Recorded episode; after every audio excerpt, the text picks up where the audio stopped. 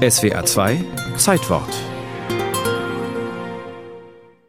Der ehemalige US-Präsident Ronald Reagan, sein Schauspielerkollege Charles Bronson, der SPD-Politiker Herbert Wehner und vielleicht auch der Playboy Gunter Sachs, sie alle litten an einer Krankheit, die heute jedes Kind kennt Alzheimer. Im Jahre 1906 aber hatte sie noch gar keinen eigenen Namen. Damals wurde jede Form der Verwirrtheit im Alter pauschal als senile Demenz bezeichnet. Und die grassierte auch schon zu Beginn des 20. Jahrhunderts unter den Hochbetagten, nur gab es davon noch nicht so viele wie heute Jener Fall, den Alois Alzheimer am 3. November 1906 der Versammlung der südwestdeutschen Irrenärzte in Tübingen vortrug, lag jedoch anders. Seine Patientin Auguste Deter war erst 51 Jahre jung gewesen, als sie fünf Jahre zuvor in die städtische Irrenanstalt in Frankfurt eingeliefert wurde, wo Alzheimer seinerzeit tätig war. Ihr Ehemann hatte sich einfach nicht mehr zu helfen gewusst, weil seine Frau sich binnen weniger Monate extrem verändert hatte. In akkuratem Sütterlin protokollierte Alois Alzheimer folgendes Gespräch mit Auguste D. Wie heißen Sie? Auguste. Familienname? Auguste.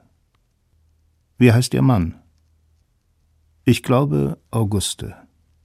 Ihr Mann? Ach so, mein Mann. Sind Sie verheiratet?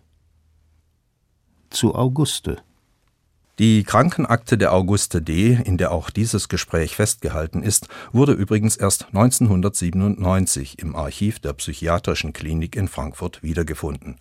Sie hat gleichwohl Medizingeschichte geschrieben und es sogar auf etliche Theaterbühnen geschafft. Und sie belegt, dass sich an der Befragungstechnik seit damals eigentlich nichts geändert hat Alois Alzheimer hat seinen Kollegen anno 1906 in Tübingen aber mehr zu berichten gehabt als präzise Beschreibungen des Zustands von Auguste Deter.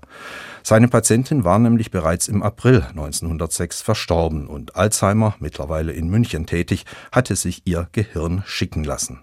Bei seinen peniblen Untersuchungen, denen er seinen Spitznamen der Irrenarzt mit dem Mikroskop verdankt, fand er in und zwischen den Gehirnzellen eigenartige Eiweißablagerungen und weite Areale des Gehirns, die offenbar lange zuvor schon zugrunde gegangen waren Aufregende Befunde, sollte man meinen, doch seine versammelten Fachkollegen reagierten äußerst reserviert.